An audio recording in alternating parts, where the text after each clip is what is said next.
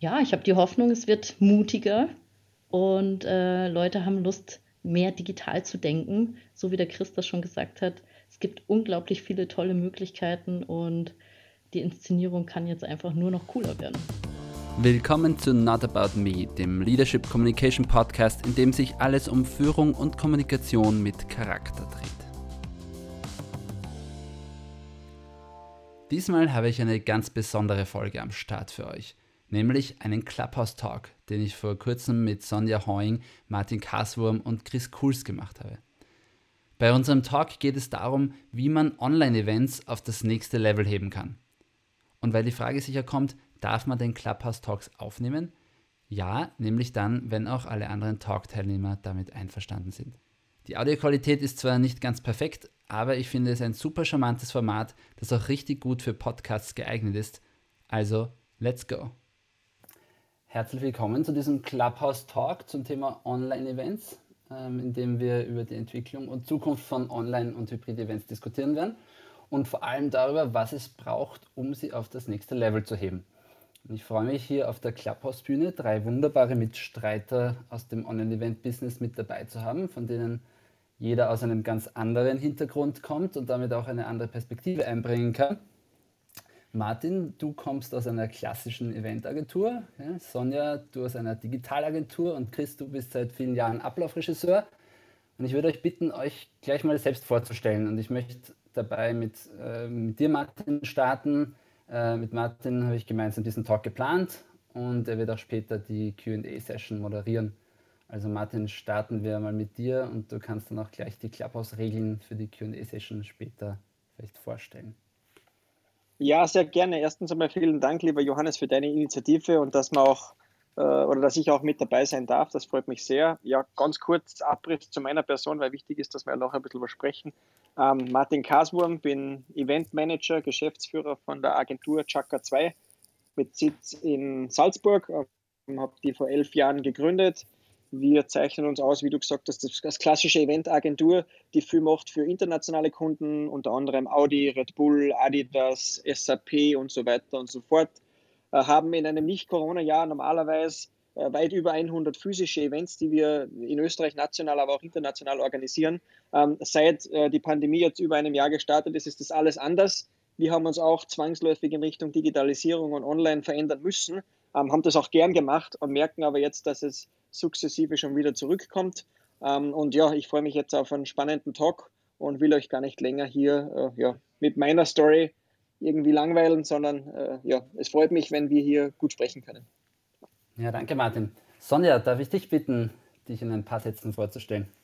Ja, sehr gerne. Vielen Dank erstmal, dass ich auch heute dabei sein darf. Und ähm, ich bin so ein bisschen Hybrid ähm, aus beiden Welten. Äh, ich komme, also ich bin seit 15 Jahren auf Agenturseite, bin also so ein altes Agenturpferdchen schon und äh, habe angefangen. Mein, mein erstes Praktikum war tatsächlich in der Eventagentur.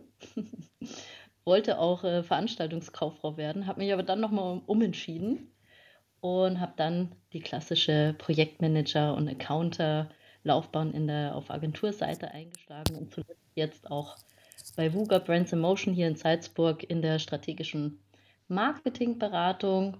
Und zu meinem Event-Background ist, dass ich äh, über zehn Jahre Audi betreut habe in Ingolstadt und habe da die großen Strategiekonferenzen und Großgruppenmoderationen gemacht. Ähm, Kenne also auch das Thema Ablaufregie und Bühneninszenierung und die Möglichkeit, was man machen kann, wenn man richtig, richtig geile Technik am Start hat, riesige LED-Walls, die man bespielen kann. Und ja, daher kenne ich das Thema digitale Inszenierung auch schon länger. Danke, Sonja. Und last but not least, Chris. Yay, äh, was soll ich sagen? Ne? Ich würde sagen, ich bin offensichtlich nicht aus Österreich. ich kann nicht mit der Qualität der Sprache punkten und als Kölsch, äh, Kölsche Jung falle ich auch durch. Also was habe ich für Qualitäten? Ich bin vor allem analog. äh, ganz echt äh, gebaut und äh, schätze durchaus die Nullen und Einsen und finde, man kann damit gut spielen, Spaß haben und Spannung erzeugen. Aber ja, so, äh, wie, wie heißt es manchmal so schön, jedem so, wie er will. Hilft das als Anführung? Ich glaube nicht. Äh, Zahlen, Daten, Fakten. Äh, genau, habe äh, glücklicherweise drei Kinder, bin als äh, Immigrant, als Immi in Köln äh, zu Hause und im Kern mache ich eigentlich, ähm, oder bemühe ich mich sehr äh, darum, ähm, für, für relevante Ideen exzellente Bühnen zu bereiten, äh, um einfach mehr Wirkung zu erzielen. Und das begleitet mich egal ob online oder offline, aber äh, ja, in den letzten zwölf Monaten war das sehr einseitig. ja, danke Chris. Ich stelle mich auch noch ganz kurz vor. Mein Name ist Johannes Wiegand. Ich lebe hier in Salzburg und habe ähm, zu unserem heutigen Thema gewissermaßen zwei Hüte auf. Zum einen bin ich seit circa zwei Jahren, nachdem ich bei Red Bull in Salzburg aufgehört habe, Consultant im Bereich Marketing und Kommunikation, habe da viel auch mit Online-Events jetzt zu tun. Ich habe aber zum anderen auch ein Startup gestartet, das aus dem Smartphone, aus Smartphones ein Audioübertragungssystem für Events macht, für Simultandolmetschen von On-Site- und Online-Events, für Silent Stages und so weiter. Das Ganze heißt Live Voice und wir sind damit so richtig im Auge des Corona- und Online-Event-Sturms gerade unterwegs mit allen Herausforderungen und Chancen. Ja, und der Ausgangspunkt für den Talk heute war eigentlich, dass es ja ähnlich zu den Corona-Wellen auch, ähm, ist mein Eindruck, drei Wellen im Online-Event-Business gegeben hat bzw. gibt. Im letzten Frühling, als der erste Lockdown kam, war die Phase, in der alle völlig überrumpelt waren und auf die Schnelle angefangen haben, Online-Events auf die Beine zu stellen. In der Phase 2 im Herbst, als dann die nächste Welle kam, haben dann alle gemerkt, uh, das dauert noch länger, das kann man jetzt nicht einfach aussitzen und damals ging dann so der Run auf die Online-Events so richtig los. Und jetzt, irgendwie in Phase 3, würde ich es mal so titulieren, da merken wir, wie sich das Thema langsam professionalisiert und es reicht nicht einfach mehr etwas digital zu machen, sondern Menschen sind langweilige Frontalbeschallung satt, die Zumüdigkeit ist allgegenwärtig und die Frage ist, wie können wir Online-Events jetzt auf das nächste Level heben? Und vor diesem Setting möchte ich auch die erste Frage jetzt in die Runde stellen damit wir ins Gespräch kommen. Jeder von euch kommt ja aus einem ganz anderen Hintergrund. Was habt ihr im letzten Jahr im Online-Event-Business lernen dürfen oder müssen? Martin, fangen wir mit dir an. Was war das bisher größte Learning, das du gezogen hast? Ähm, also ich glaube, grundsätzlich hat man sicher gemerkt, und das werden wir wahrscheinlich alle auch ein bisschen zustimmen, dass ähm, online das neue Normal logischerweise geworden ist, nicht nur im Eventmanagement, sondern was früher ja äh, oft undenkbar war, dass man Meetings wirklich auch face-to-face -face nicht mehr machen kann, sondern dass das in Richtung online rüber switcht, dass man äh, sich über MS Teams, Zoom, äh, you name it, trifft. Ähm, das ist ja heute einfach das, das, das volle Normal. Ich glaube, die spannende Frage, die wir uns alle stellen, ist, wird das so bleiben, wenn wir wieder dürfen, also wenn wir uns wieder treffen dürfen? Zum gewissen Maße vermutlich ja, zum gewissen Maße vermutlich nein. Wie wird sich das Reiseverhalten da wieder ändern? Also äh, was wir feststellen mit unseren Kunden und egal, ob das auf der internationalen Eventbühne ist, jetzt mit Audi, weil du das vorher auch gesagt hast, Sonja, ähm, digital wird sicher bleiben, weil es einiges erleichtert. Ich bin jetzt gerade vor diesem Talk rausgekommen aus der Audi ähm, Q4 e-tron Präsentation, die ja auch über LinkedIn bzw. online stattgefunden hat. Ähm, und das ist schon klasse, was man da heutzutage alles machen kann und, und vor allem, wie man auch State of the Art sich äh, im Marketing positioniert.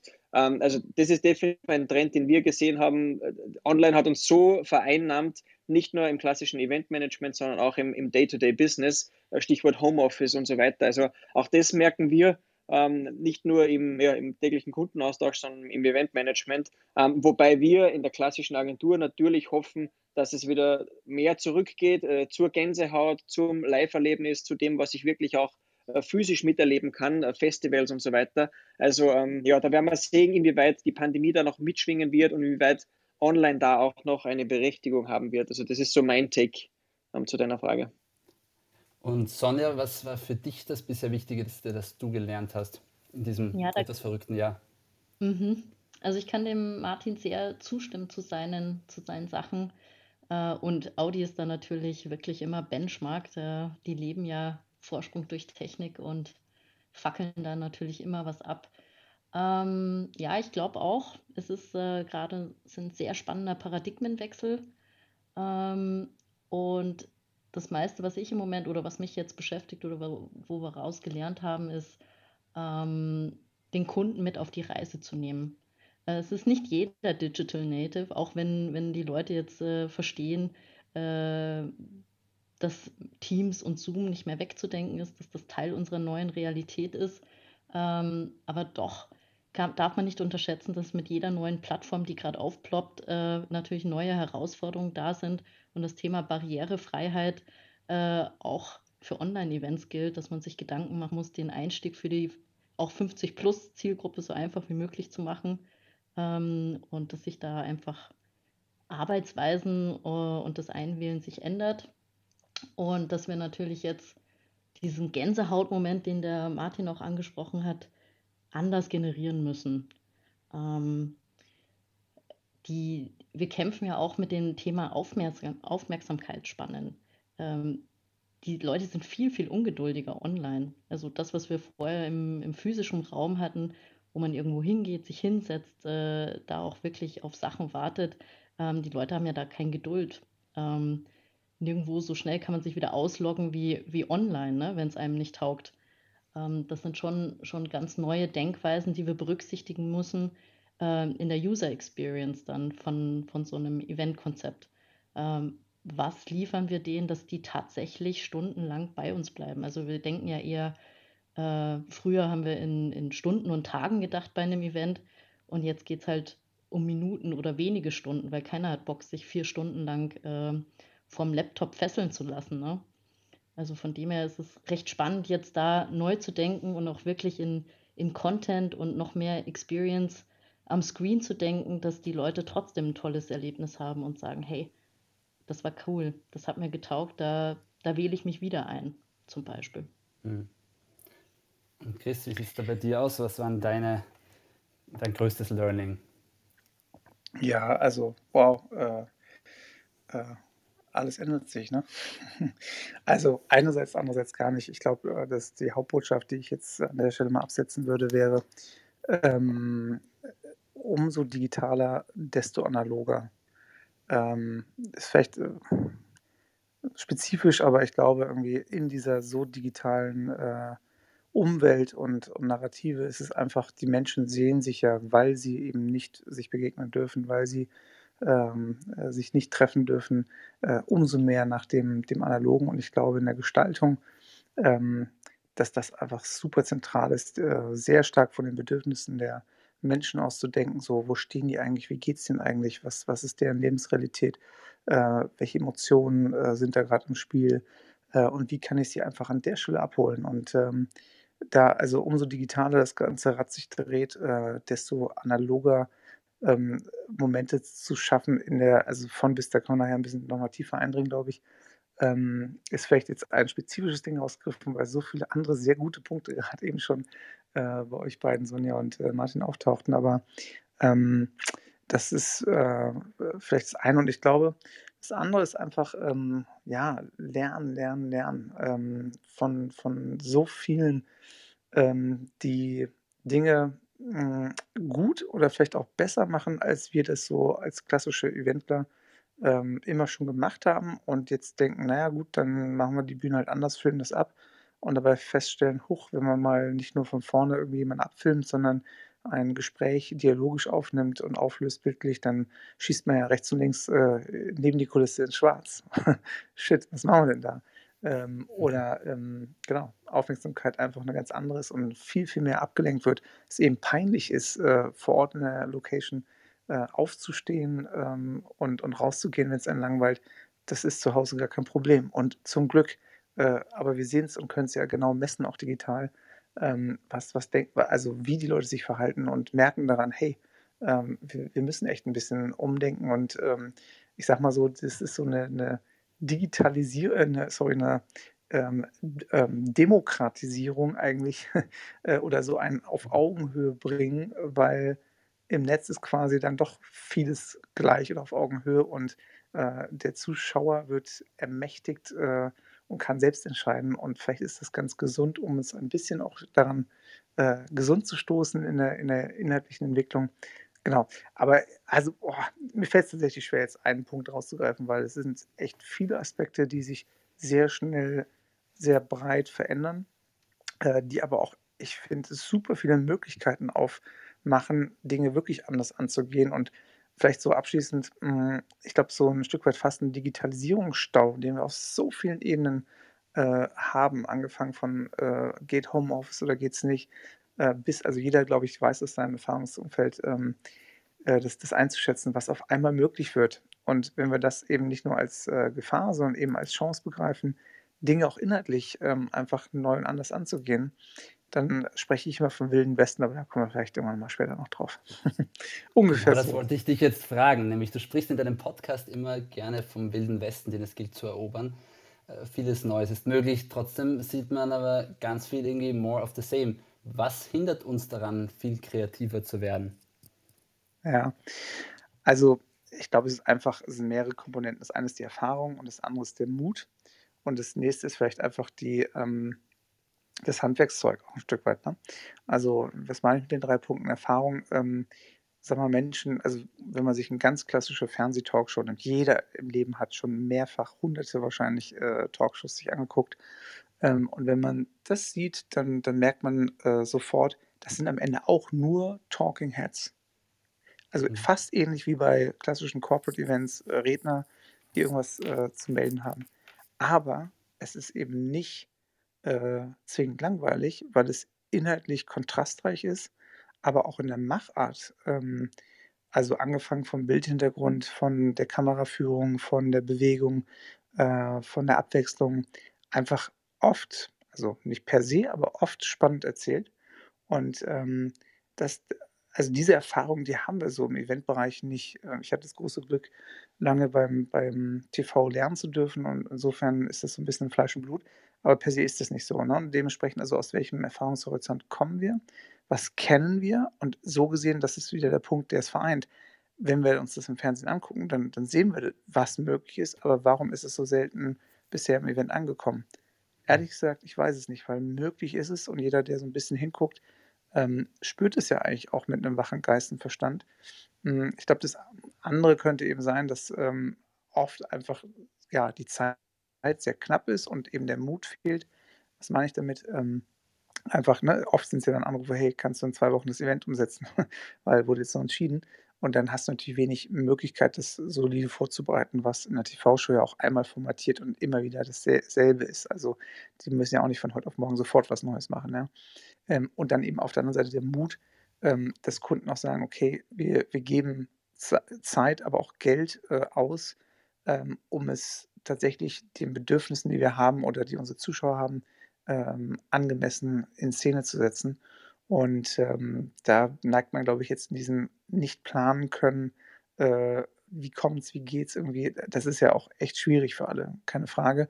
Und dritter Punkt, damit es jetzt nicht zu sehr ausufert, ähm, äh, die, ähm, äh, der, der, also die Kompetenz, sage ich mal, ähm, das Können, ähm, ohne da jetzt jemanden zu nahe zu treten und auch nicht zu sagen, äh, dass, dass ich derjenige bin, der es weiß, überhaupt gar nicht. Ich glaube, wir, wir alle sind auf dem Weg, aber ähm, manchmal fehlen Kompetenzen, ähm, vielleicht einfach der Vorlauf zeitlich und ähm, ja, am Ende der Mut, Dinge mal eben doch äh, konsequent anders zu denken. Und das ist einfach der mhm. Kern. Durch Online ist ja nun wirklich alles möglich. Es gibt keine Grenzen mehr.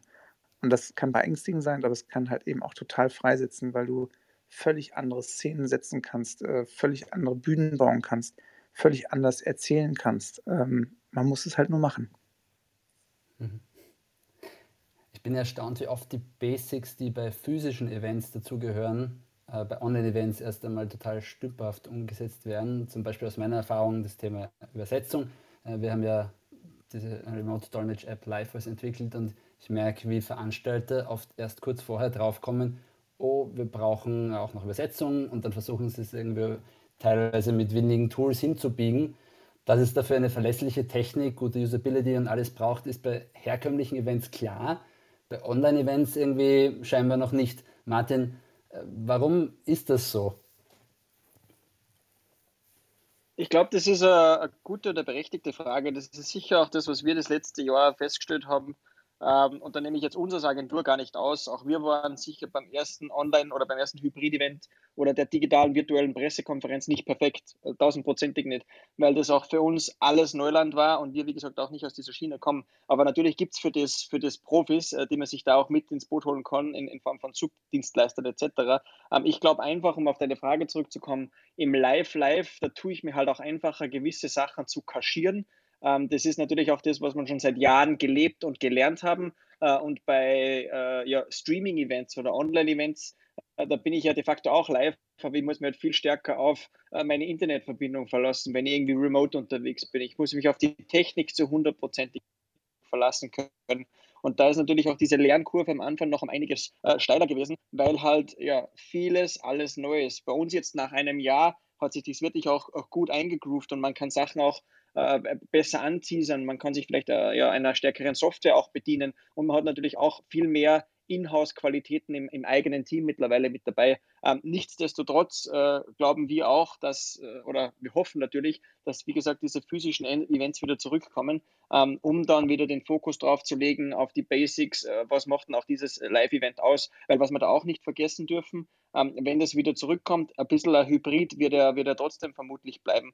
Ähm, und deswegen ja, bin ich sehr gespannt, äh, was uns da erwarten wird und vor allem auch, wie uns die Besucher entgegenkommen werden. Werden die das klassische Event auch wieder so akzeptieren, wie es in der Vergangenheit war? Was braucht es auch? Stichwort Einlasstests etc. reintesten. Ähm, da gibt es einfach eine Vielzahl von Parametern, die mich persönlich auch unglaublich interessieren. Ähm, wenn jetzt ja der Sommer vor der Tür steht, wie wir tatsächlich auch die neuen Events wieder erleben dürfen. Und dann gilt es ja auch wieder, die gelernten Basics von der Vergangenheit wieder bestmöglich so umzusetzen. Hm. Sonja, was ist deine Wahrnehmung? Wo stehen wir gerade in der Entwicklung der Online-Event-Industrie? Was ist the state of Online-Events? Gute Frage. Ich glaube, das ist eine, eine sehr gute Mischung. Ähm, also was wir jetzt da jetzt die letzten Monate und Jahre auch festgestellt haben, es ist so ein ähm, ja, eine, eine Verunsicherung, so wie, wie der Martin und auch der Chris das angesprochen haben. Äh, ich traue mich noch nicht so recht rüber. Man weiß jetzt, es geht jetzt anders. Es gibt total viele Möglichkeiten, aber so die technische Komplexität, das wirkt ein bisschen einschüchternd und so erleben wir das auch bei unseren Kunden. Ähm, es gibt welche, die, die gehen mutig und entschlossen voran, die trauen sich einfach, die machen das, mit denen haben wir jetzt schon vier, fünf Events gemacht. Ähm, die trauen sich auch äh, mal echtes Live zu machen, was ja mhm.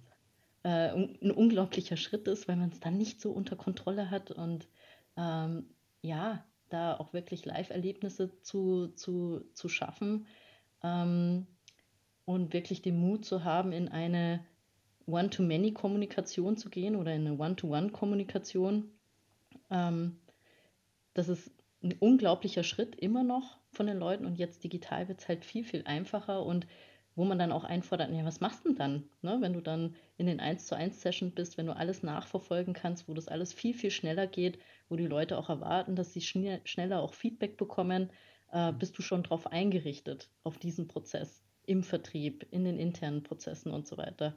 Also das überfordert die, die Organisationen schon. Es gibt welche, die, die stellen sich mehr und mehr schon drauf ein. Ähm, dann gibt es andere, die ganz vorsichtige äh, äh, Gehversuche machen.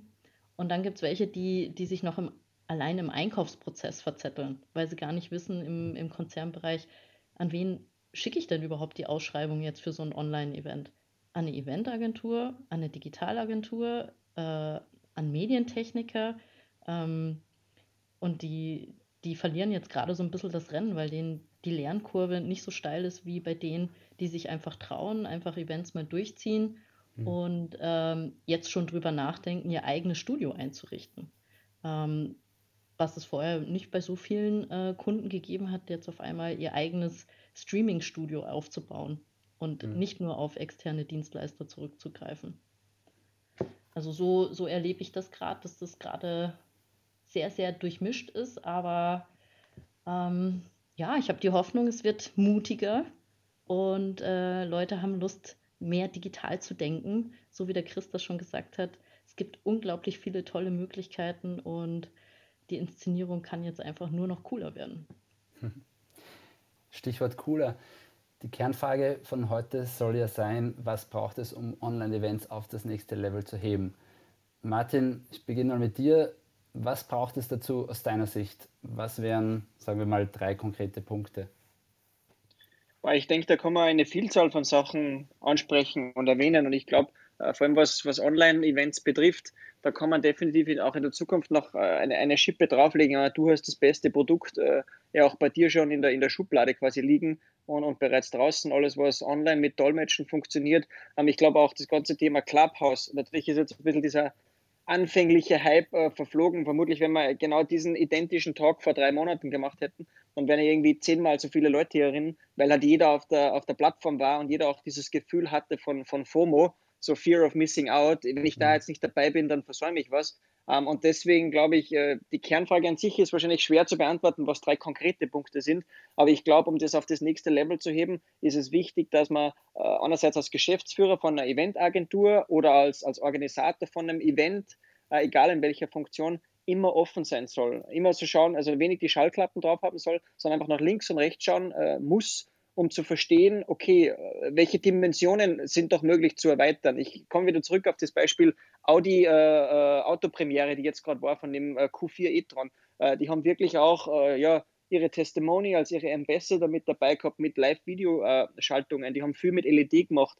Die haben wirklich auch das Produkt bestmöglich inszeniert, äh, haben viel Storytelling rundherum gemacht. Ähm, auch im Vorfeld bereits. Also ich denke, das ist wichtig bei Online-Events, nicht nur klassisch über die Kamera und den Bildschirm und Einspieler zu denken, sondern auch hier dem ganzen Event mehr Tiefe zu geben, äh, die QAs zu ermöglichen, ähm, im Endeffekt das Ganze auch äh, usability-mäßig äh, interaktiv zu gestalten, um diese Two-Way-Communication auch äh, anzu, anzubinden. Also ich denke, da könnte ich jetzt ewig weiterreden, was wichtig wäre. Ähm, ich glaube einfach, der Anspruch muss sein, hier nicht sich mit dem zufrieden zu geben, was ist, sondern immer ja, die Augen offen zu halten. Hm. Sonja, Stimmst du dazu? Was sagt dein digitales Herz? ja, ähm, das digitale Herz schlägt für, für mehr immersive äh, Erlebnisse. ähm, also ich freue mich schon, die, die neuen Technologien da auch äh, mit einwenden zu, also anwenden zu können, ja. Ähm, ja, nicht einfach nur Fake Live da zu streamen, sondern da wirklich äh, alle Möglichkeiten zu nutzen und ähm, ja, in den Dialog zu treten und wirklich mit, mit den Bedürfnissen von den, von den Usern, so wie der Chris das auch äh, gesagt hat, das wirklich in den Zentrum zu stellen und wie der Martin auch sagt, wirklich interaktive Formate zu schaffen, mh, mit, mit Influencern zu arbeiten, um Reichweite zu generieren, ähm, wirklich die Vernetzung der Menschen ähm, ernst zu nehmen und nicht so aus der Ego-Perspektive zu kommunizieren, wie viele Unternehmen es gewöhnt sind, einfach einen Monolog äh, zu führen, sondern die Leute wollen engagen, die wollen mit der, mit der Marke interagieren. Und jetzt muss die Marke auch bereit sein, sich dem zu öffnen. Und das ist ein unglaublich großer Schritt für die, für die Marketingverantwortlichen, ähm, da die Kapazitäten auch äh, bereitzustellen, in den Diskurs zu gehen. Yes, ich darf wahrscheinlich anschließen. Sehr gerne, genau. Was wären so deine Top-Punkte? Ja, ich äh, greife jetzt mal einfach raus. Zeit. Zeit, Zeit, Zeit. Gute Dinge brauchen Zeit. Äh, es fällt nicht zum Himmel. Wenn man kommt und sagt, morgen bitte irgendwie hier Vollalarm, dann kann das schon nichts werden. Und das ist das, was meistenteils jetzt irgendwie passiert. Und ich weiß, Corona macht es schwer, das zu planen, aber ähm, ich sag mal, gewisse Jahresevents waren auch immer terminiert und da kann sollte man einfach mal gewissermaßen frühzeitig auch anfangen loszulegen. Äh, wohl dass man nichts weiß, aber ähm, das einfach aufzusetzen, wie es minimal überhaupt funktioniert und das gut zu machen, weil das wird man immer noch skalieren können. Aber ähm, da geht mir gerade viel zu viel alles auf Zuruf und immer schnell, schnell und so. Und das ist halt irgendwie dann immer hingehuscht, aber irgendwie nicht, nicht gut gemacht. Und das, das predigt am Ende keinen. Ja. Ähm, deshalb Zeit finde ich super. Ähm, das zweite wäre das Thema Haltung. Ähm, es ähm, fängt schon damit an, habe ich Zuschauer oder Zuhörer oder ähm, mache ich die zu Teilnehmern. Das ist ein Riesenunterschied. Mhm. Ähm, Gehe ich davon aus, ich bin Sender und die sollen mir zuhören? Gefälligst, ja. Verdammt nochmal, es hört mir endlich zu. Oder ähm, dürfen die teilnehmen? Ja, das heißt, was heißt ein Teilnehmen? Äh, die nehmen sich einen Teil vom Kuchen und machen was draus. Und äh, es ist eben wirklich dialogisch und, und ich denke, da müssen wir unbedingt hin. Ähm, sieht man ja auch im, im Wirtschaftsbereich oder wo auch immer irgendwie Wechsel von starren hierarchischen zu agilen Strukturen und so. Also das, das gilt genauso für Events. Ein anderer Teil von Haltung mög möglicherweise ist auch das Thema, eigentlich da wiederhole ich mich jetzt, aber Bedürfnisorientiertheit. Ne? Also dass wir eben immer vom, ähm, vom Ende her, vom, vom Zuschauer, Zuschauer, hoffentlich nicht, sondern vom Teilnehmer her ausdenken ähm, und nicht uns selbst eben nach vorne stellen, äh, weil wir so toll sind. Und das dritte, einfach damit man mal ein bisschen Kontrast in der sonst sehr, sehr schönen äh, Runde hier hat, ein Arsch nach Hause. Punkt. Kannst du das letzte nochmal wiederholen? Ich habe es jetzt nicht verstanden. Sehr gerne. Ein Arsch in der Hose. Punkt. Ach so. Kennt man das in Österreich nicht? Also, ist das so ein deutsches, äh, deutscher Begriff? Doch, doch, das, das kennen wir schon, schon sehr. Ein Arsch in der Hosen haben, dass man was macht, na, das geht, das kennt man schon. Okay. Gut, ähm, bevor wir dann auch so in die Q&A-Session kommen und tatsächlich hier auch die nicht nur Zuhörer, sondern äh, Teilnehmer auch haben, möchte ich noch äh, eine letzte äh, Runde hier in, im Panel machen. Und zwar, dass wir ein bisschen noch in die Zukunft schauen äh, mit meiner Live-Voice-Brille denke ich immer ganz stark an das Thema Hybrid-Events, weil uns das viel beschäftigt, auch jetzt schon für die Zukunft, an Silent Stages, an neue Formate, die auch mit Abstand vielleicht möglich wären. Ähm, wie seht ihr die Zukunft von Events?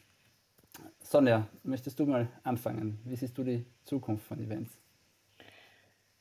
Also ich hoffe in nahbarer Zukunft Kunden zu haben, mit denen wir ähm, eben nicht Events konzipieren, wo man stundenlang am Laptop sitzt, sondern dass man wirklich überlegt, die Umgebung ähm, der User mit einzubeziehen in diese Event-Konzeption.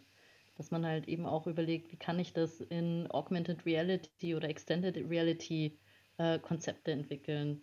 Klar, wir können auch VR machen, also das wird doch wieder digitaler werden, aber ich fände es schön, wenn, wenn diese neuen Events multisensorisch auch werden und dass man sich auch überlegt, zu welcher Tageszeit ist das, welche Umgebung ist da, welche Technologie können wir machen, wie können wir zwischen den Räumen switchen, wie können wir Leute vernetzen, wie können wir da die Emotionen messen und ähm, die Leute zu etwas bewegen.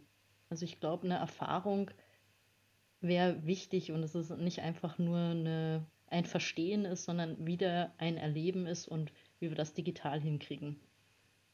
Mhm. Chris, wie siehst du die Zukunft der Events? Ähm, du fragst immer in deinen Podcasts, what's next? Und jetzt darf ich dir endlich mal diese Frage stellen. what's next? Lustig, weil ich heute gerade die Folge 22, das ist äh, immer, in Köln ist ja die 11 immer sehr wichtig. Ähm, und das ist immer so eine Reflexionssendung. Ähm, und äh, gerade heute ist es Sonntag, kommt dann die Folge 22. Und da fragt mich äh, mein äh, Audiomensch äh, mal Perspektivwechselfragen. Und äh, deshalb habe ich diese Frage heute schon mal beantwortet. Sehr ja, nice. Ähm, boah, äh, wenn ich jetzt Wetterfrosch wäre, würde ich sagen, heiter bis wolkig, vielleicht auch sehr rosig. ähm, Ah, was soll ich sagen? Was soll ich sagen? Ähm, ehrlich gesagt, ich drehe den Spieß auch da gerade einfach mal um und sage, ähm, ich habe die Antwort nicht. Ich weiß es nicht. Ich habe äh, vielleicht ein paar Wünsche. Ähm, ich glaube, es geht viel, viel, viel, viel mehr. Und es ist wirklich, ähm, es ist eben alles möglich. Man, man, muss nur den Mut haben zu experimentieren und ähm, sich darauf einzulassen. Und ich glaube, wie immer reguliert der Markt automatisch basierend auf, ähm, welche Ressourcen habe ich, und, und was kann ich damit machen? Und letztlich, was kommt bei den Leuten an? Und dann automatisch gibt es ja eben wie immer im Leben eine Vielzahl von Büchern und ein paar sind Bestseller, eine Vielzahl von Events und Festivals und ein paar sind der Renner. Und ähm, hoffentlich, vielleicht jetzt noch als doch ernsthafte Einordnung, äh, gelingt es der Eventbranche mh, so mh, Vorreiter zu sein und zum Beispiel TV insofern zu überholen, als dass es wirklich partizipative äh, Momente sind, die, die einfach killen, ähm, als, ja, wie soll ich sagen, irgendwie so mit Verlaub einfach echt viel schlecht gemachtes, irgendwie was eigentlich, ich glaube, wir alle, wenn wir ehrlich sind, echt nicht brauchen. Klingt jetzt ein bisschen düster, aber ich, ich bin mir sicher und ich weiß, es geht sehr, sehr, sehr, sehr, sehr viel mehr. Und ähm, da Mut zur Transformation und äh, wie ich eingangs sagte, glaube ich, so Spielspaß, Spannung, einfach ähm, Dinge, Dinge an Land zu ziehen, die, die Menschen bewegen, die, die neue Ideen äh, äh, katapultieren und, und zu Neuem bringen, so, weil es nicht nur um die Form geht, sondern einfach um das Ergebnis und die Wirkung, um, um Veränderung, um Transformation. Ich glaube, ähm, das finde ich, also ich für mich kann nur sagen, ich bin total gern auf der Suche. Ich brauche nicht die richtige Antwort, ich brauche die richtigen Fragen und äh, dann hat das nie ein Ende und das macht Spaß. Sehr schön. Martin, welche Entwicklungen siehst du?